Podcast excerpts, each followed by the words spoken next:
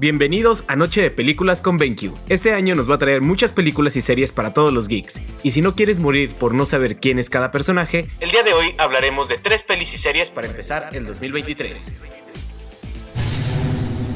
Loki. Después de la batalla de Nueva York y en un intento de los Vengadores por recuperar el tercer acto en el pasado, el dios del engaño logra robar y escapar con la gema del espacio, pero no irá muy lejos, ahora que la ABT sabe que es una variante y necesitan borrarlo para preservar intacta la sagrada línea del tiempo. Este 2023, el universo cinematográfico de Marvel continúa expandiéndose y hay estrenos que no vas a querer perderte. Para poder entender todo y no estar el día del estreno sin saber quién es quién, te recomendamos que vuelvas a ver la primera temporada de Loki. Esta serie te preparará para los hechos de la segunda temporada de esta misma serie y para la película Ant-Man and the Wasp Quantumania.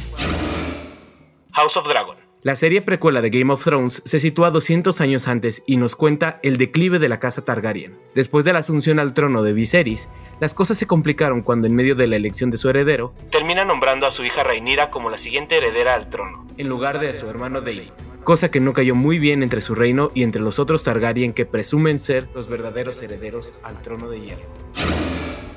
Sandman Después de haber sido secuestrado y encerrado, el rey del sueño debe emprender un viaje a través de los mundos para recuperar sus amuletos que le fueron robados, y así poder restaurar su poder y la grandeza del reino de los sueños. Esta serie está basada en los cómics escritos por Neil Gaiman y es una de las mejores del año pasado. Si eres fan del juego de los dioses y estás un poco cansado de las historias de superhéroes, esta va a ser una excelente decisión para disfrutar en este inicio de año.